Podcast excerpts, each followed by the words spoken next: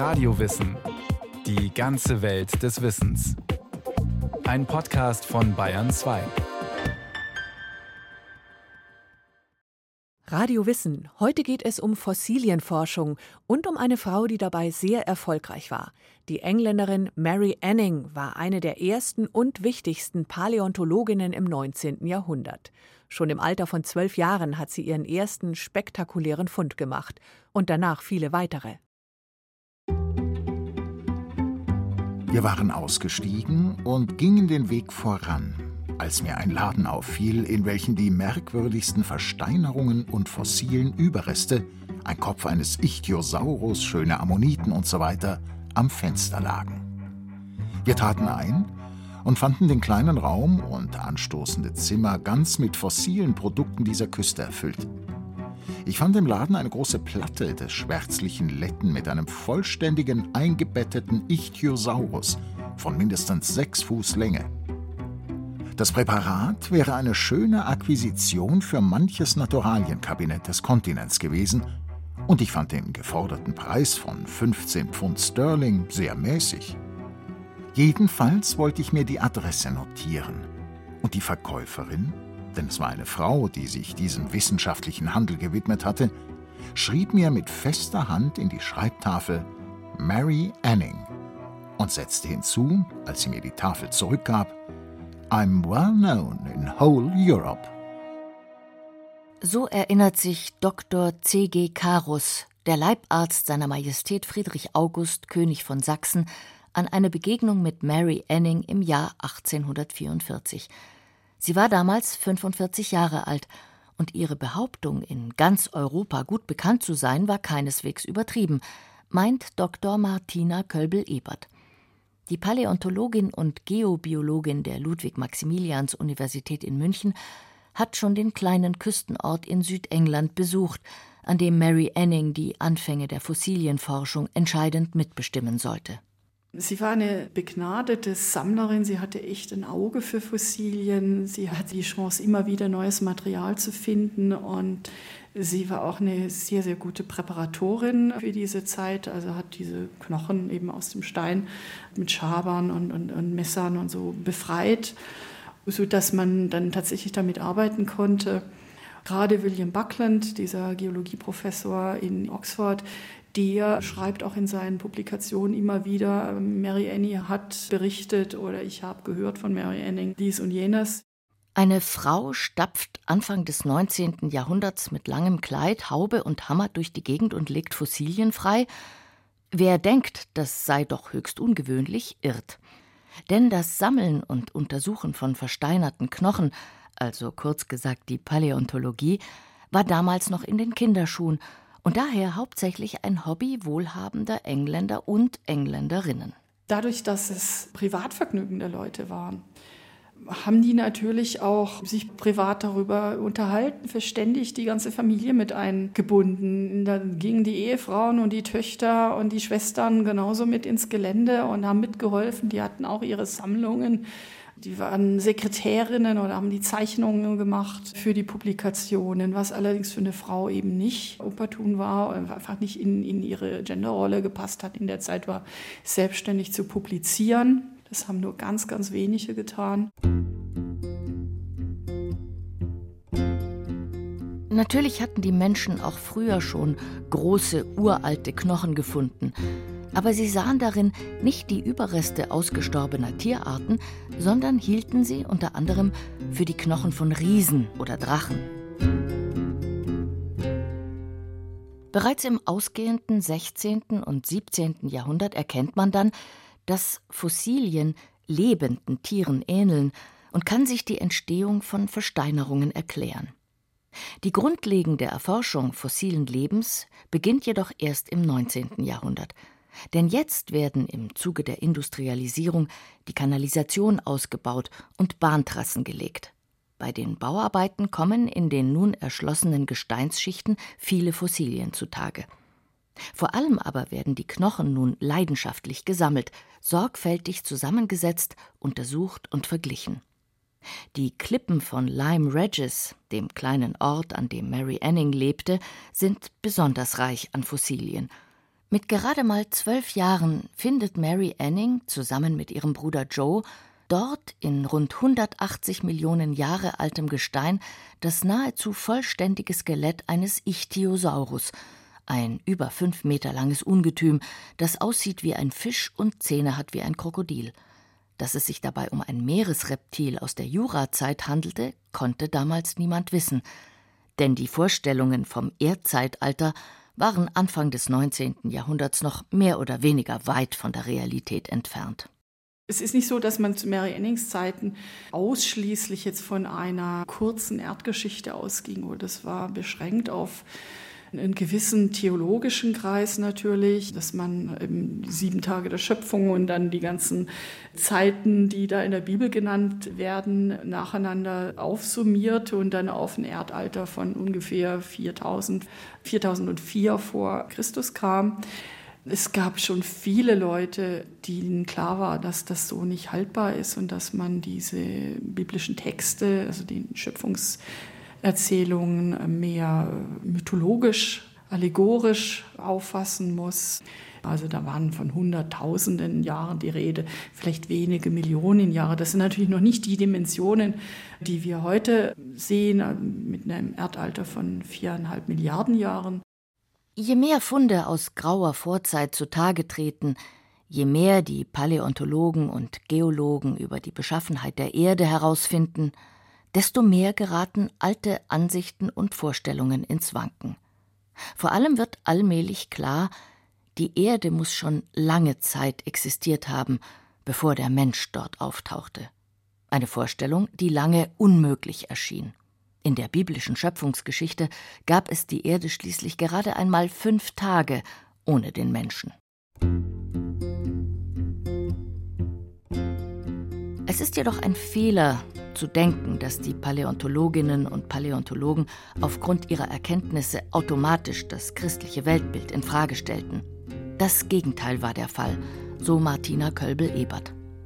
Gerade in Großbritannien war Paläontologie, Geologie etwas, was gerade die Physikotheologie genutzt hat, um die Großartigkeit der Schöpfung darzustellen und insofern war das um diese Zeit noch eine, eine fruchtbare Verbindung zwischen Theologie und dieser neuen Wissenschaft. Gerade in Großbritannien, da war das ein Riesenthema, dass man die Schöpfungsordnung beschreiben wollte.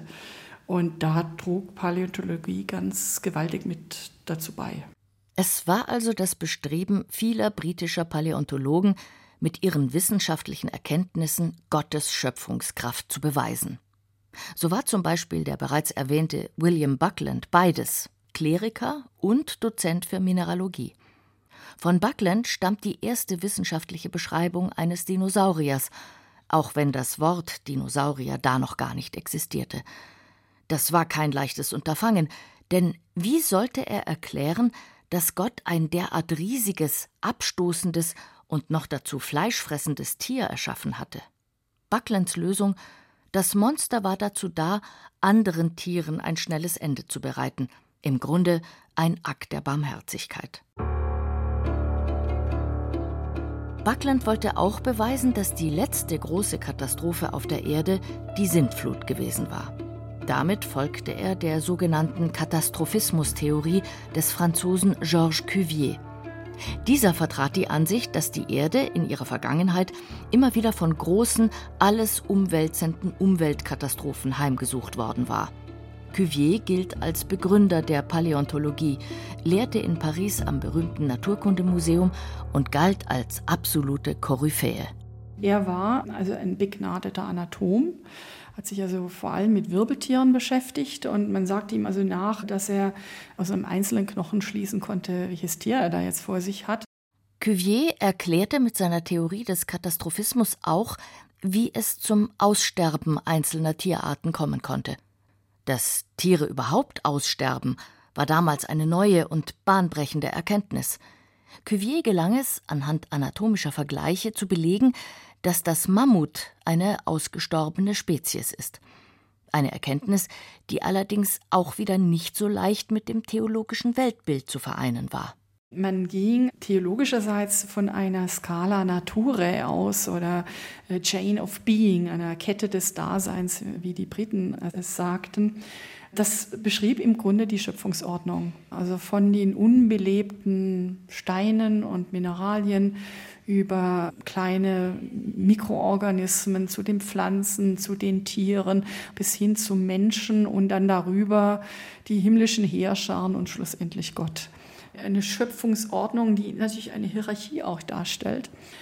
Und in dem Moment, wo man dort ein Kettenglied rausnimmt, würde diese Kette ja zusammenbrechen. Ja. Und das darf es eigentlich nicht geben, weil sonst würde ja die Schöpfungsordnung zusammenbrechen. Auch dem Franzosen Cuvier war Mary Anning durchaus bekannt. Ihre zweite große Entdeckung im Jahr 1823, das Skelett eines Plesiosauriers, bezeichnete er allerdings als Fälschung, nachdem er eine Zeichnung des Funds gesehen hatte. Cuvier konnte einfach nicht glauben, dass es ein Tier mit 35 Halswirbeln gegeben haben sollte. Wozu ein so langer Hals? Tatsächlich muss der Fund vielen höchst merkwürdig vorgekommen sein. William Buckland schrieb später, das Tier sei das monströseste, was je gefunden worden sei. Es habe den Kopf einer Echse, die Zähne eines Krokodils, den Körper einer Schlange, die Rippen eines Chamäleons und Flossen wie ein Wal. Für Mary Anning war Cuviers Urteil eine Katastrophe. Denn sie sammelte und verkaufte Fossilien nicht zum Zeitvertreib, sondern um sich, ihre Mutter und ihren Bruder über Wasser zu halten, nachdem ihr Vater an Tuberkulose gestorben war. Bei seinem Tod war sie elf Jahre alt. Auch der Vater hatte, neben seinem Beruf als Tischler, bereits Fossilien verkauft. Das Besondere an Mary Anning als Sammlerin ist also nicht die Tatsache, dass sie eine Frau war, sondern dass sie aus armen Verhältnissen und einer niedrigen Gesellschaftsschicht stammte. Nicht umsonst ist sie auch Händlerin, ja, und als solche natürlich diesen hohen Herren da bekannt. Aber sie verbleibt nicht ausschließlich in dieser Schicht. Dadurch, dass sie mit denen durch die Gegend zieht, im Gelände unterwegs ist, vermischen sich dann diese Gesellschaftsschichten auch so ein bisschen. Und das ist eigentlich das so besonders Ungewöhnliche, ja, dass sie eine Sonderrolle dann einnimmt, weil sie gebraucht wird, weil sie Assistentin dann auch ist bei der Geländearbeit. Annings Ruf und damit ihre Lebensgrundlage ist durch Cuviers Aussage erst einmal ruiniert. Doch zum Glück stehen ihr Mitglieder aus höheren Gesellschaftsschichten zur Seite, darunter Elizabeth Philpott, ebenfalls Fossiliensammlerin, oder Charles Koenig vom British Museum. Er beurteilte das Skelett als echt. Der Plesiosaurier wird per Schiff nach London transportiert und spätestens mit William Daniel Conybears Vortrag über das Tier in der Geological Society ist Annings Ruf wiederhergestellt. Für Anning ist es völlig undenkbar, selbst nach London zu reisen und sich vor der hochrenommierten Geological Society zu verteidigen. Sogar Elizabeth Philpott darf nur von einem Stuhl im Gang aus den Ausführungen der hohen Herren lauschen. Die Geological Society in London, die 1807 gegründet worden ist, war eine reine Männergesellschaft. Aber da sind nicht nur Frauen ausgeschlossen gewesen, sondern eben auch Männer niedriger Gesellschaftsschichten. Die hatten dort genauso wenig Zutritt. Das war also ein Club reicherer Herren. Annings Ruf wird wiederhergestellt. Und nicht nur das. Sie wird zur Berühmtheit. Und viele kommen jetzt auch, um sie zu sehen. Ihr Handel geht weiter und ihre spektakulären Funde hören nicht auf. Neben weiteren Ichthyo- und Plesiosauriern findet sie den ersten Flugsaurier auf britischem Boden und viele andere Überreste aus der grauen Vorzeit. Das Bergen der Funde war nicht nur eine körperlich anstrengende, sondern auch gefährliche Arbeit. Man sieht dann in ihren Briefen, dass sie schreibt, ja, äh, ich bin nach Hause gekommen, pitschepatsche nass und halb ertrunken, ja, weil ich mich verschätzt habe mit den Gezeiten und musste dann warten und es war dann echt gefährlich, ja, dass die Wellen womöglich an die Klippen schlagen und mich verletzen. Es gab auch immer wieder Erdrutsche natürlich, vor allem nach den Winterstürmen. Und gelegentlich hat sie wohl sowas auch miterlebt. Also ihr Hund, der sie immer begleitet hat, so, so ein kleiner, netter, schwarz-weißer Hund, der auf einem Bild drauf ist, das sie darstellt, ist wohl erschlagen worden von so einem Felssturz, ganz nahe bei ihr. Mary Anning schrieb zahlreiche Briefe, vor allem Werbebriefe.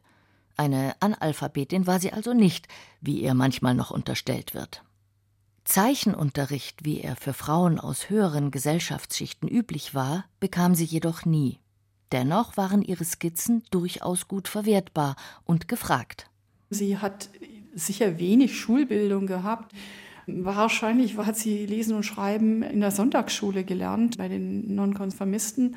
Ihre Rechtschreibung ist jetzt auch nicht gerade berauschend, aber man kann es lesen und sie kann sich ausdrücken. Und sie hat natürlich eine paläontologische Bildung, also die Art und Weise, wie man Fossilien sammelt und präpariert. Das muss sie wohl von ihrem Vater schon gelernt haben. Mit ihm ist sie wohl auch mit ins Gelände und hat das dann übernommen. Und sie hat sicherlich auch viel gelernt von den Paläontologen und Geologen, mit denen sie im Gelände war. Mary Annings Funde untermauern Cuviers Ansicht, dass Tierarten aussterben können. In seiner Theorie hält Cuvier jedoch an der Konstanz der Arten fest. Er ist der Meinung, dass immer wieder Tiere die jeweilige Katastrophe, die die Erde erschütterte, überlebten. Damit steht er im Gegensatz zu seinem Pariser Kollegen Jean-Baptiste de Lamarck, an den später Charles Darwin anknüpfen wird. Lamarck studiert und vergleicht Wirbellose, stellt Ähnlichkeiten zwischen Fossilien und lebenden Arten fest und geht von einer evolutionären Entwicklung der Arten aus. Bei Lamarck zum Beispiel ist diese Kette des Daseins, diese Scala Naturae, dann eine Kette, die sich so nach oben bewegt, wie so eine Art Rolltreppe. Ja, also es ist dann nicht mehr eine, eine statische Treppe, wo jeder auf seiner Stufe steht, in, in, dieser hierarchischen Ordnung, sondern das Ganze bewegt sich dann sozusagen nach, nach oben, unten, irgendwo im Schlamm werden dann ständig neue Organismen geschaffen, entstehen, spontan, wer weiß. Ja. Und das Ganze entwickelt sich dann weiter und strebt nach oben. In Frankreich ist Charles Cuvier der Mann der Paläontologie. In Großbritannien ist es Richard Owen, Professor am Royal College of Surgeons. Auch wenn Gideon Mantell vielleicht mindestens ebenso viel Ruhm gebührt hätte. Mantell, Arzt und Sohn eines Schuhmachers, findet riesige Zähne und kombiniert, dass sie einem uralten, pflanzenfressenden Reptil gehört haben müssen. Das ist damit der zweite Fund eines urzeitlichen Landreptils. Das erste beschrieb, wie schon erwähnt, William Buckland. Mantell tauft sein Tier Iguanodon, zu Deutsch Leguanzahn, und findet später noch eine weitere gigantische Landechse.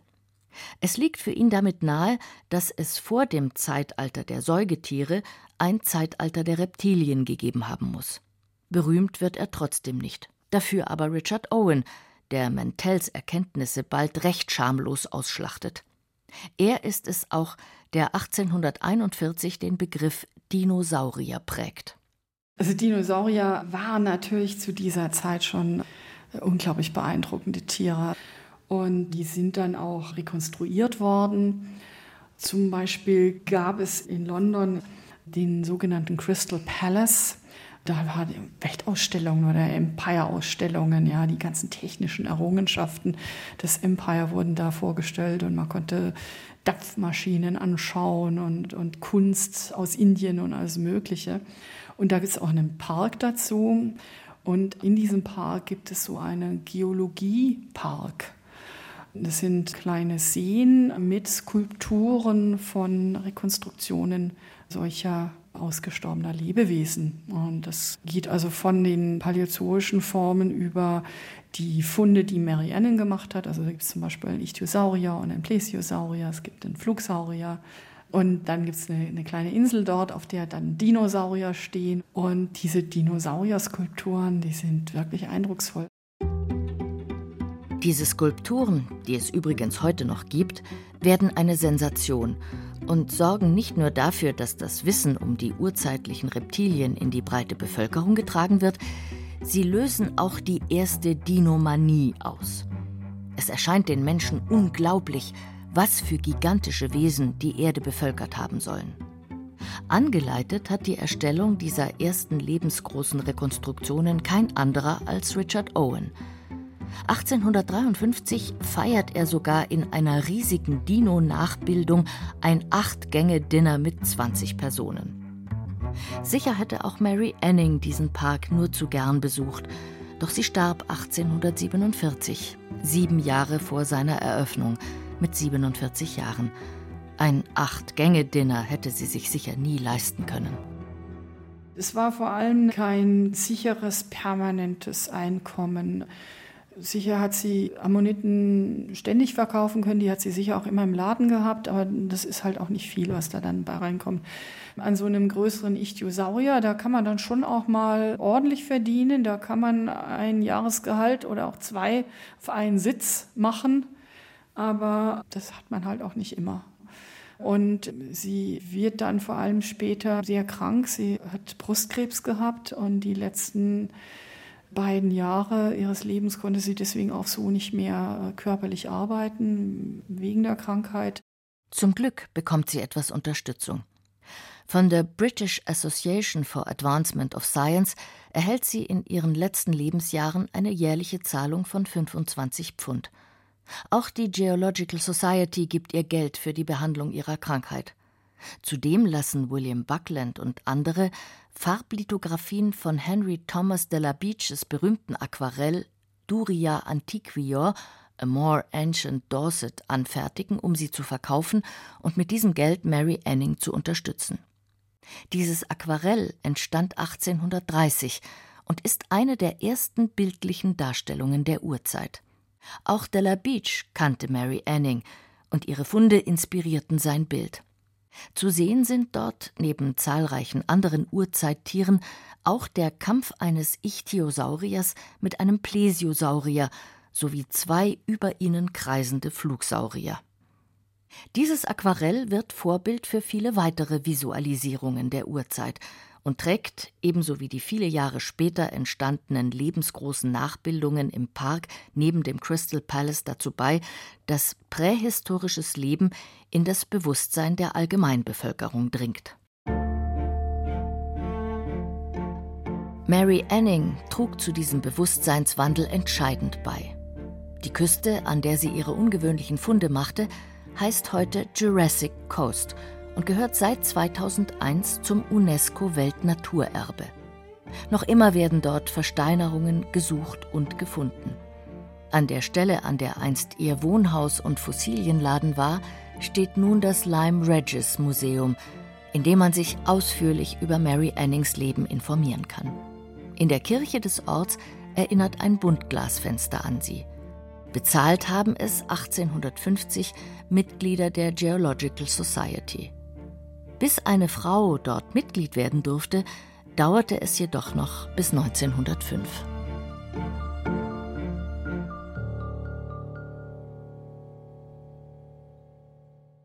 Was für eine Frau und was für ein Leben. Silke Wolfrum hat die Geschichte von Mary Anning erzählt, die an der Küste von England mit einfachsten Mitteln die Überreste von riesigen Sauriern ausgegraben und sich so in der Paläontologie einen Namen gemacht hat. Wenn Sie mehr über Fossilien, die Forschung in dem Bereich und auch die Welt der Saurier erfahren wollen, mehr Radiowissen dazu gibt's zu finden im BR Podcast Center und überall, wo es Podcasts gibt.